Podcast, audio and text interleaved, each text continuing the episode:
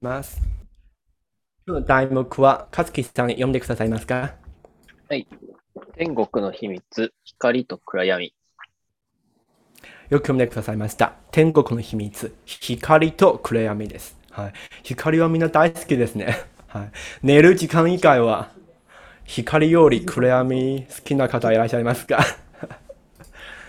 みんな暗、光好きですね。自然の中の光でも、このイルミネーションでもみんな大好きです。うん。なので、これが天国の秘密であれば、本当のこの光と暗闇ではないですね。これは比喩です。うん。なので、この比喩を、比喩だと、だと言ったら、比喩を分かる人と比喩を分からない人に分けられます。うん、どっちが光なのか、どっちが暗闇なのか、うん、これは全が復習したことですね。うん、そして、航路は旧約の時で使われた時は、生贄を捧げる時使われてます。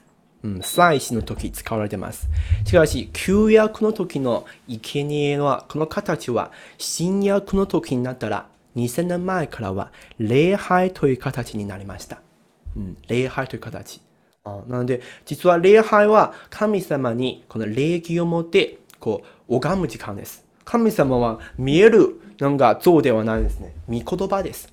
なので、御言葉の前に出てきて、御言葉学ぶことは本当の礼拝を捧げることです。また、霊的生贄をすることです。礼拝をただ教会にいて歌うことではないです。なので、この時は祈りを通して神様に祈りが立ち上がってきます。はい。そうしたら、今日も私たち、御言葉学ぶ前に、私が、えっと、祈りしてみますね。はい。祈りするときは、手を合わせても大丈夫です。はい。普通に、デスクの上に置いても大丈夫です。そして、目は、うん、閉じてください。はい。目を閉じ閉じて、私が簡単に祈りしてみます。はい。皆さん、準備できましたか？はい。準備できましたよ。はい。命であられる創造主神様、今日も私たち、神様の種で生まれた子供たちを御言葉の前に読んでくださって本当に感謝いたします。今日も勝木さんと横さんとアイレンさんが仕事終わって、うん、疲れたんですけども、この時間を私たちの心を癒してくださって、また元気を得ることできるように導いてください。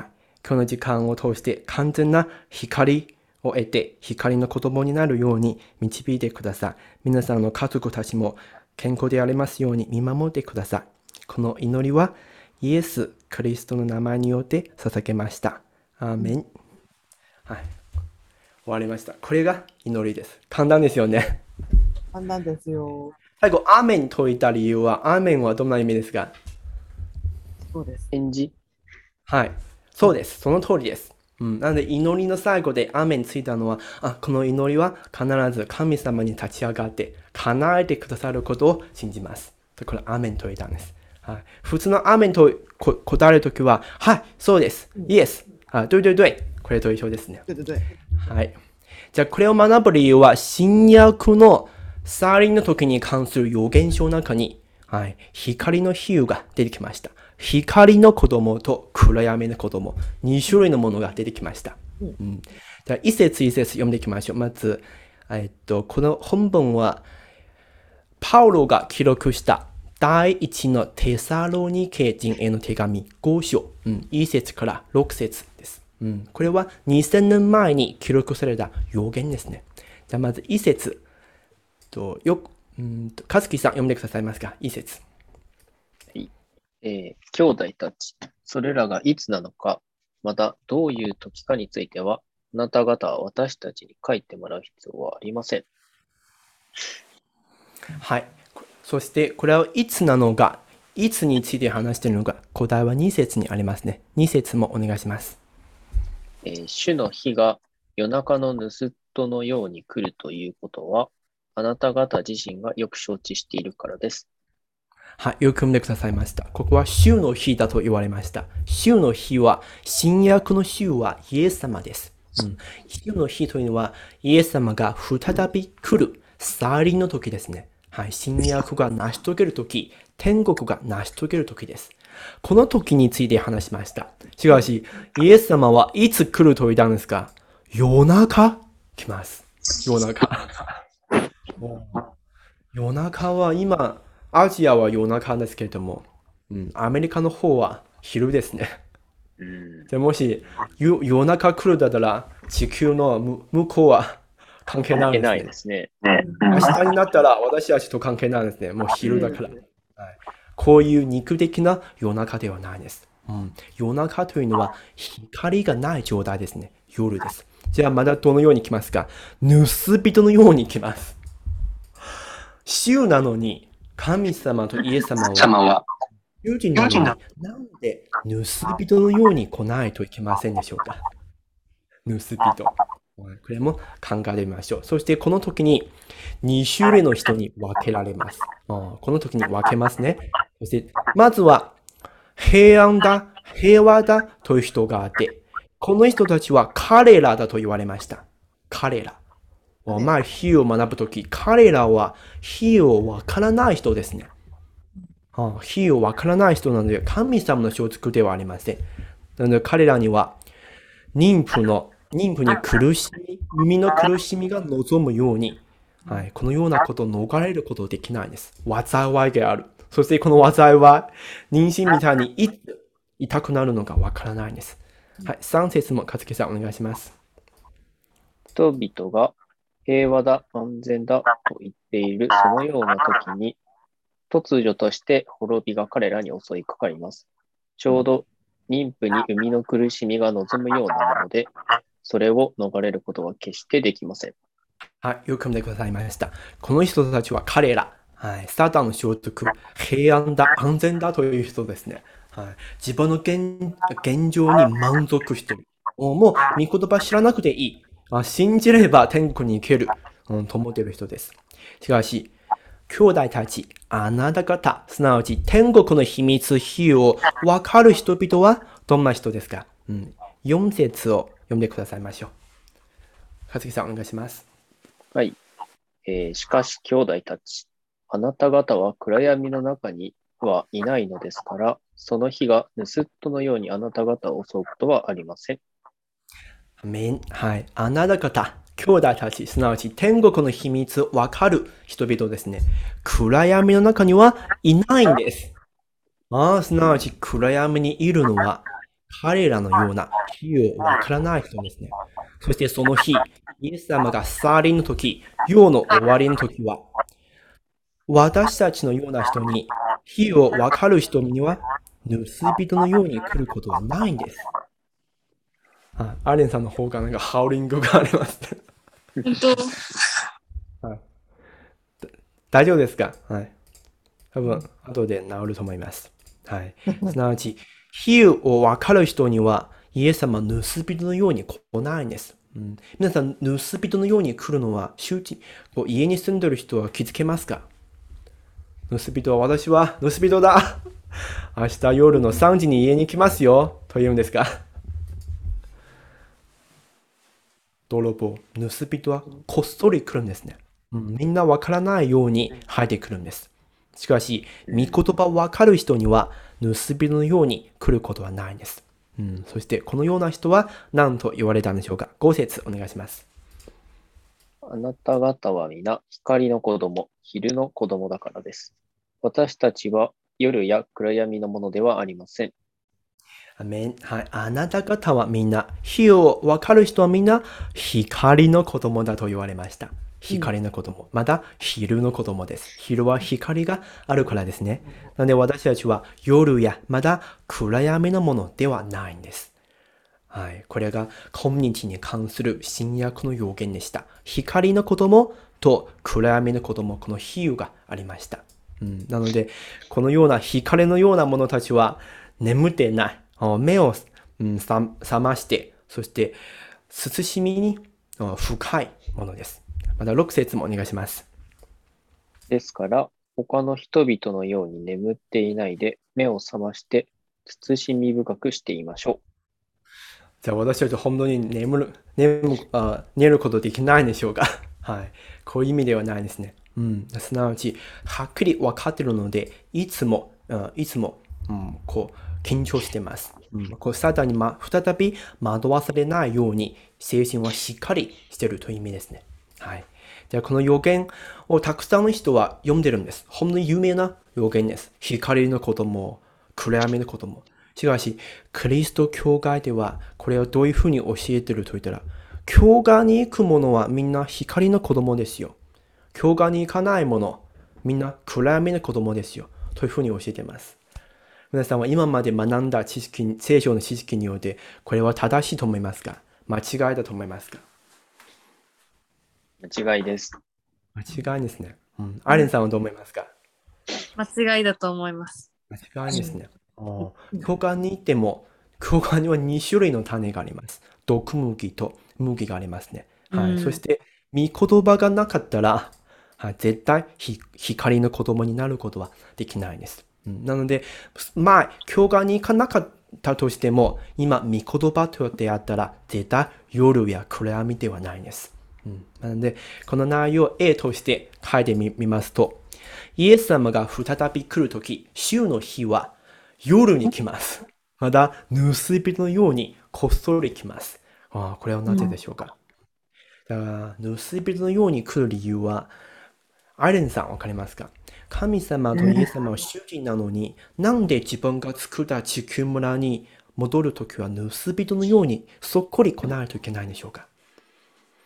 えっ、と、暗闇の子供に罰を与えるため。罰罰を与えるため。神様の目的は絶対みんなに罰を与えることじゃないです。生かしたいんです。しかし、なんか事情があって、あ堂々と来たんですけども、できないから。だから、こっそり来るしかない。地球村は神様に作られたんですけども、アダムが罪を犯した後、誰のものになったんでしょうか？ああ。サタン。はい、サタン、悪魔、偽りの神、邪悪の神が主人となった。だから神様はこの世には6000年間いないんです。だから周りにいっぱい戦争も起こってきた悪いこともたくさんあって、みんな病気になって死んでいきます。このような世界はどうやって神様が共にいると言えるんでしょうか？本当におかしいですね。はい、皆さんも自分の子供になんか病気になってほしいとかそういう気持ちありますか？早く死んでほしいとかそういう気持ち 絶対ないんですね。はい。そうという神様は地球と万物、また人を作ったとしたら、みんなに本当の自由と愛を与えて永遠に生きてほしいです。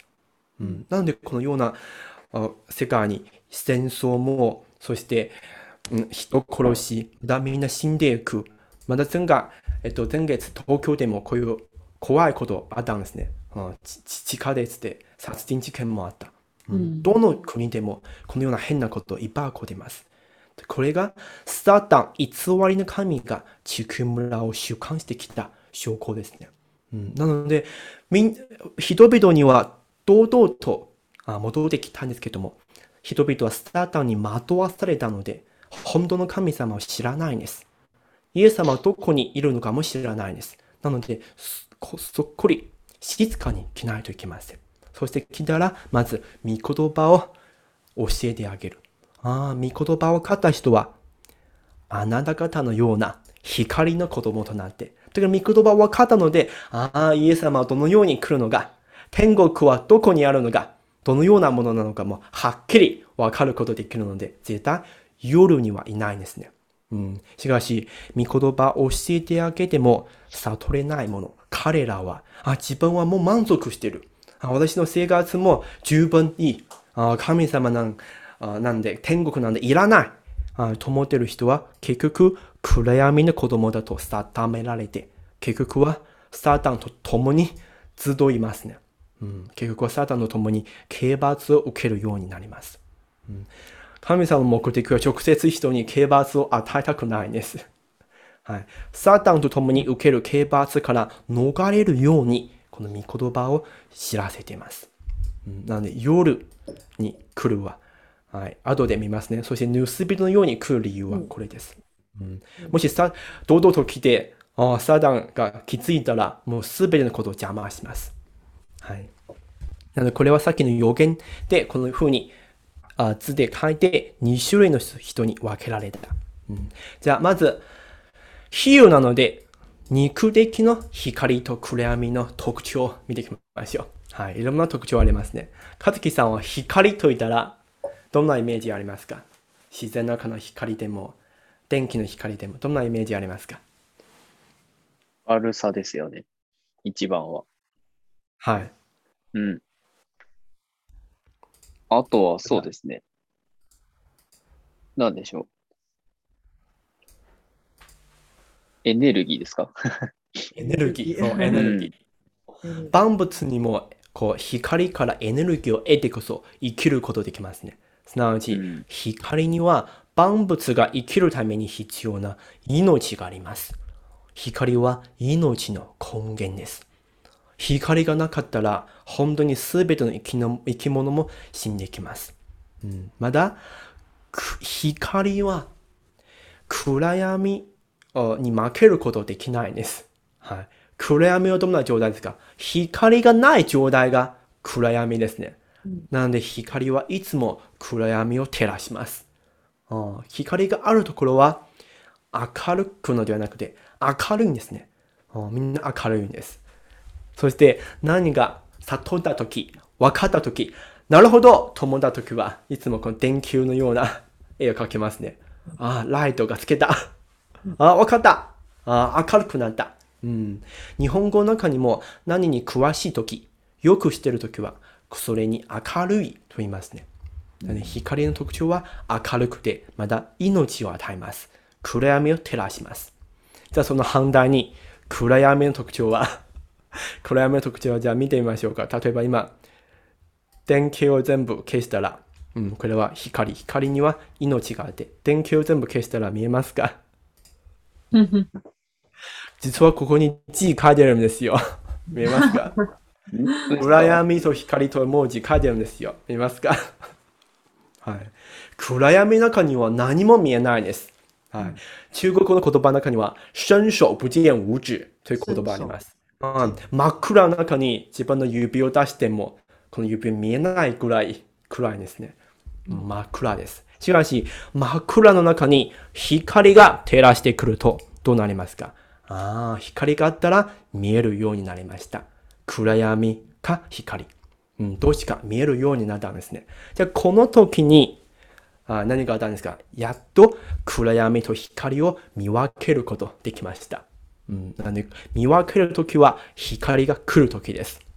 皆さん、く真っ暗な中に物を探した経験ありますか？停電したときに何を探そうとしたとき、めっちゃ大変ですね。何も見えない。何もわからない。不安です。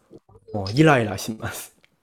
はい、私たちの人生今までの中に、うん、こういうふうに悩んだり、イライラしイイライラしたり、ああまた将来はどうどうしようかな。仕事はどんな仕事を選ぶかな。こういうふうに悩悩むときもあ、暗闇の中にいるんだというあ表現使いますね。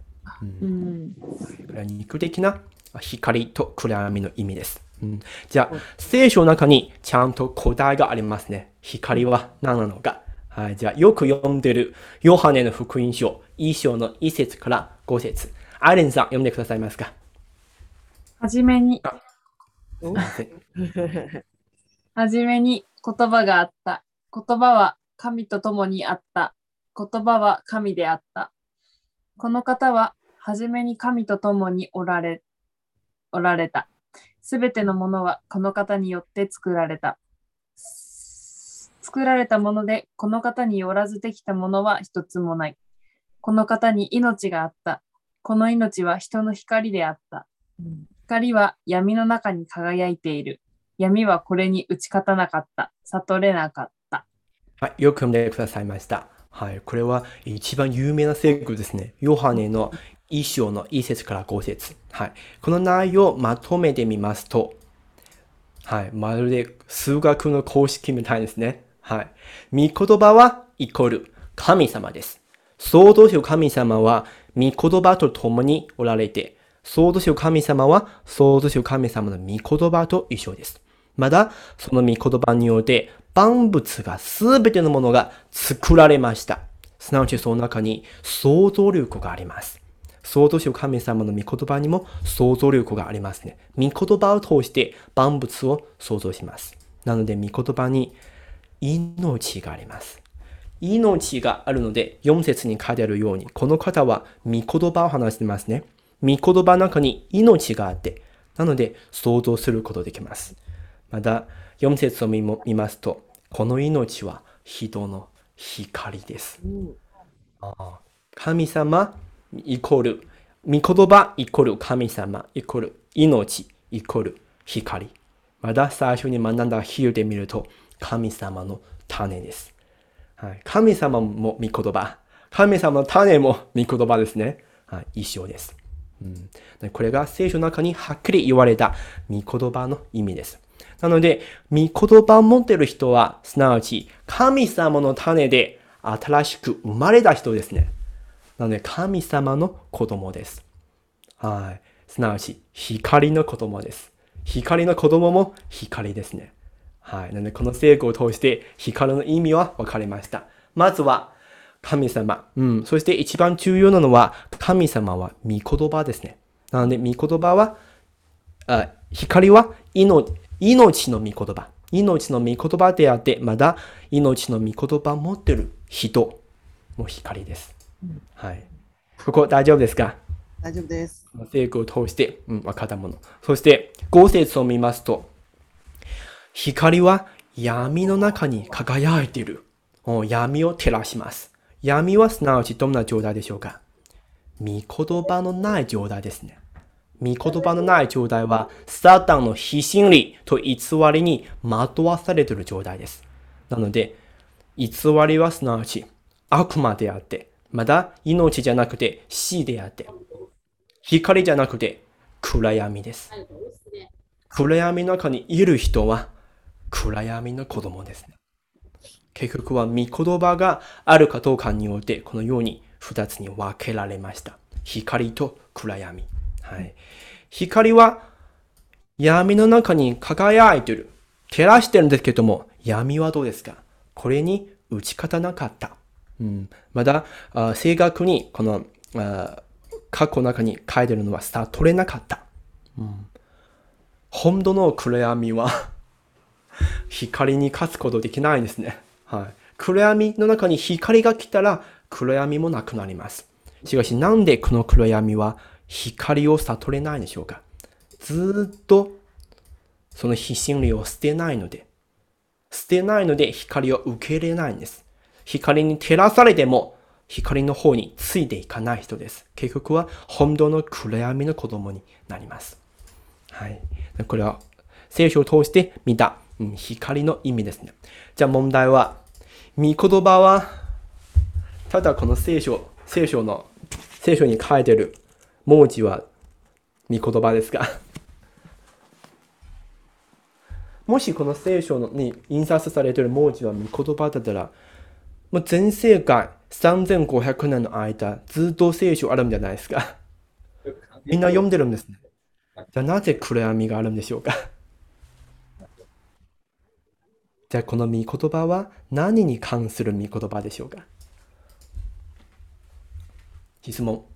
この御言葉、光はいつでもありますか？それとも、ある時になってこそ現れますか？ある時。ある時。おかつきさんどう思いますか？御言葉は常にあるものじゃないですか？あ常にあるものだと思ってますね。なるほど。あずっと、ずっとありますね。アレンさんはどう思いますか？それに気づくかどうかであるんじゃないですかああ、なるほど。そう考えてますね。はい。アレンさんはどう思いますか、いや、同じで、あの、信じたり理解してる人がいる限りあるもの。なるほど。じゃあ歴史上は2000年前から今までずっとある。ずっとあったはず。はい。そうしたら、イエス様が来るときは夜だと言われました。うん、この夜は肉的な夜ではない、霊的な夜ですね。霊的な夜はすなわち光がない状態です。光がない状態はすなわち、御言葉がない状態ですね。だから、イエス様が、この御言葉のない状態に来て、御言葉を与えます。光を照らします。はい。もし光があったり、あずっとあって、そしてただ人が悟れるか悟れないかといったら、じゃあ光はずっとあるはずですね。うん。しかしイエス様は、ある人にだけ来るじゃなくて、全世界の人に再び来ます。じゃあ夜に来るといったら、全世界も暗闇の状態です。じゃあまあ食物を学んだ時に、神様の食物はいつでもあるんですが、それとも、ある時になってこそ現れますか？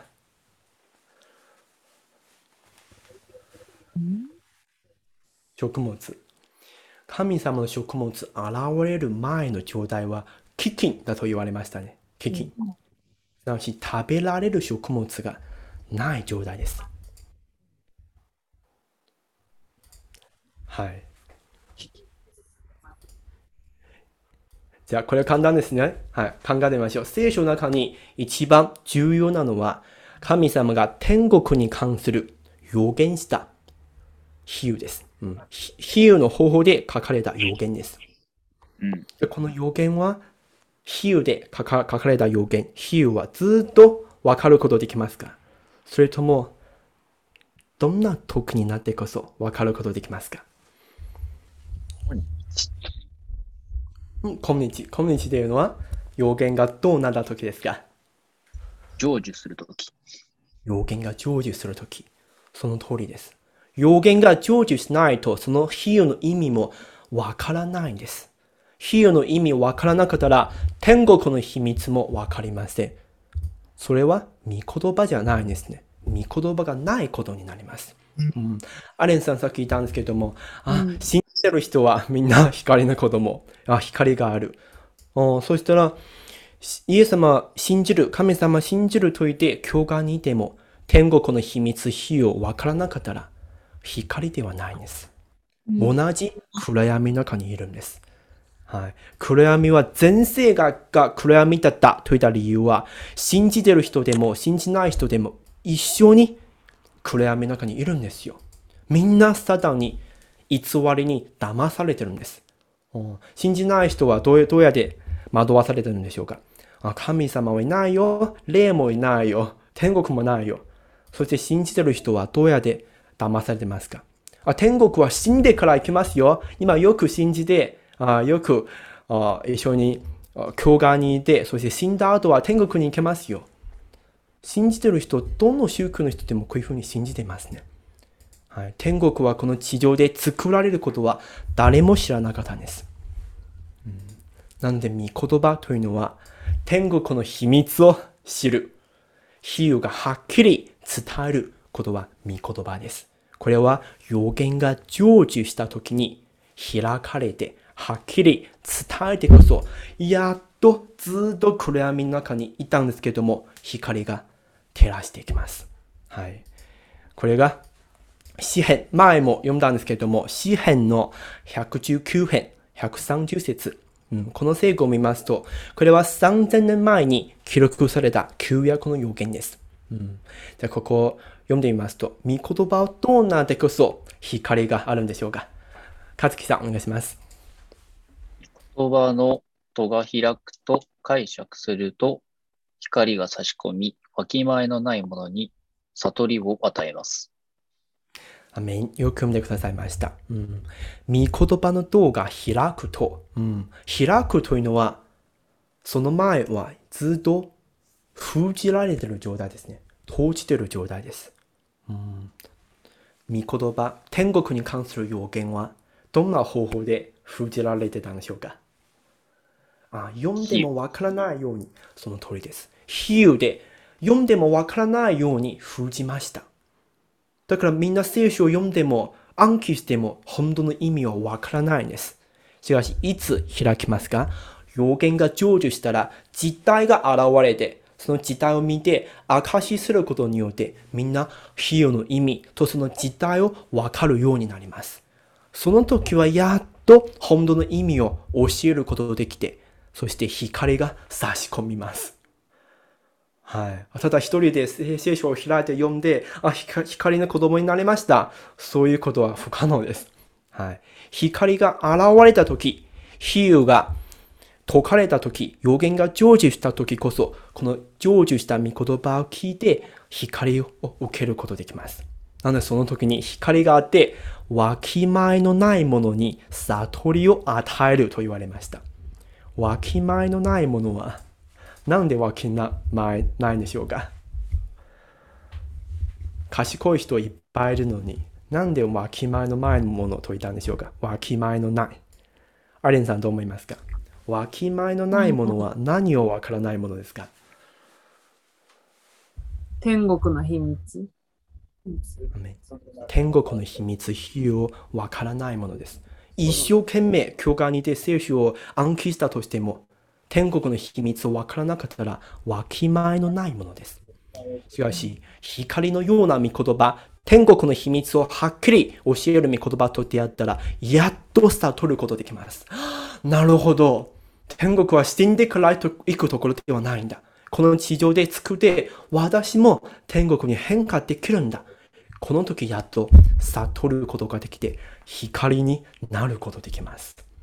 うんなので、このような時は、やっと御言葉は私の道となって、私を天国に導いていきます。はい。なので、同じ章の110 105節、アレンさん読んでくださいますか？下のセク。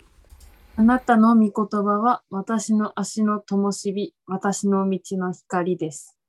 アメンよく読んでくださいました。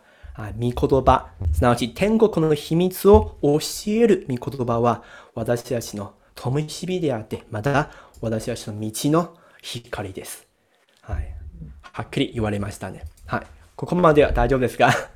大丈夫です。大丈夫です。いや、新約、私たちは新約の時に生きてますね。2000年前にイエス様が新約の予言を与えて、じゃあ今までは ずっと光あるんですか？それともずっと暗闇だったんですか？暗闇？暗闇。うん。はつきさんはどう思いますか？暗闇で。ずっと暗闇だったんです。うん、そして、成就した今日こそ光がやっと表して、そして暗闇を照らしてきます。この時こそやっと光を受けた光の子供が現れます。彼らが天国の実態ですよ。すなわち命の木です。収穫された麦です。また神様の器となります。はい。なのでこれがさっき話した内容を図で書いた内容ですね。うん。最初は予言があって、あ神様が天国を作るため、まず予言を与えました。しかし、サタンにわからないようにするため、比喩で封じました。なので、封じた状態は何もわからない暗闇の状態ですね。あなので、教会にいてあ信じた人だとしても、暗闇の中に信じてきました。本当の意味はわかりません。うん、そして、予言が成就すると、やっと開かれて、そしてこの時は何と言いますか、うん、啓示と言ったんですけども、かつけさん、啓示の意味、何だと思います？何だと思いますか？啓示。啓示の意味。はい。この二つの漢字は、啓は、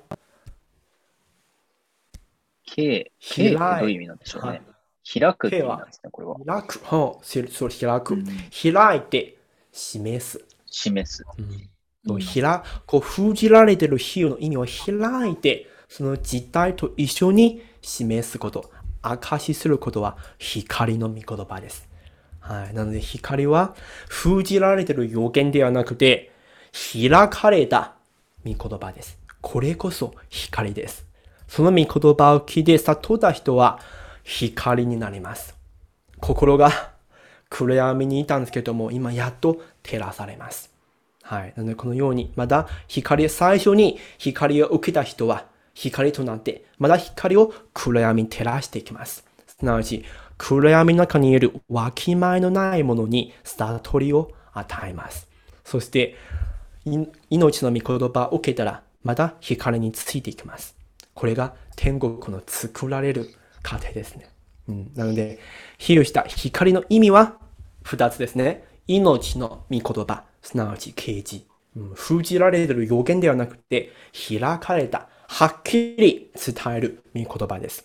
そして、最初に御言葉を受けた牧者も光です。また、御言葉の牧者、持っている牧者を通して、御言葉を得た人々も光です。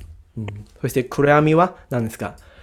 光がない場所は全部暗闇ですね。なので、御言葉のない無知は暗闇です。はい。この比喩した光と比喩した暗闇の意味。さっきはみんな大体当てましたね。一つの意味当てました。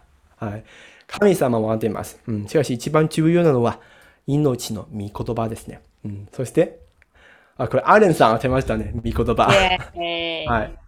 また、命の御言葉を持っている牧者。うん。具体的に言うと、今、御言葉を受けたアイレンさん、カズキさん、ヨコさんは光になっています。うん。じゃあ、光にいることを気づいたら、目を、目覚まして、周りは何ですか？周り周りも今すでに光ですか？それともまだ周りは暗闇ですか？目を覚まして周り見てみましょう。光です。ピカピカ。ヨコさんは光？カズキさんは？どうですか今はまだ暗闇ですか？カズキさんは光の子供になってるんですけども、でも完全な光にはまだ入ってないんですね。変化していく。うんこの breaking、あこう prison break、breathing, pre, あ breaking prison、はい、から出ていく途中です。うん、なので、今目覚ましたら、は あ自分が暗闇の中にいたんだ。ここから出ていかないといけないんだ。ということを悟ります。これを悟った人は、光の子供です。うん、しかし、本当の暗闇の人は自分が暗闇にいることさえわからないんです。うん日本語にもそういう言葉ありますね。無知の知。自分が何も知らないことを知ることは大きな知恵です。ああ、自分は今までこの世界は光の世界だと、光がある世界だと思ってきたんですけども、自分は真っ暗の暗闇にいたんだ。これを気づいたときは、本当にここから出ないといけない。こういう感じが生じますね。うん。なので、これは光の子供になった証拠です。アレンさんは今、光の子供になってますか？変化、変化してるから、まだ弱い光。弱めの光。弱い光？どうして？どうして？弱い光でと思いますか？これからもっと明るくなるはず。そうですね。今はも、もともと全部暗闇だったんですけど、今はピカピカしてるんです。うん。なんで、もう輝いてるので、これからもっと大きな光になってきます。うん。しかし今、今まで、まだ今自分は光の中にいたんですか？まだ暗闇の中にいたんですか？暗闇です。暗闇の中にいたんです。うん。なので結局、御言葉を通して私たちにこれを、はい、悟らせることは神様の御心です。はい。では今日はここまでしますね。はい、光の意味を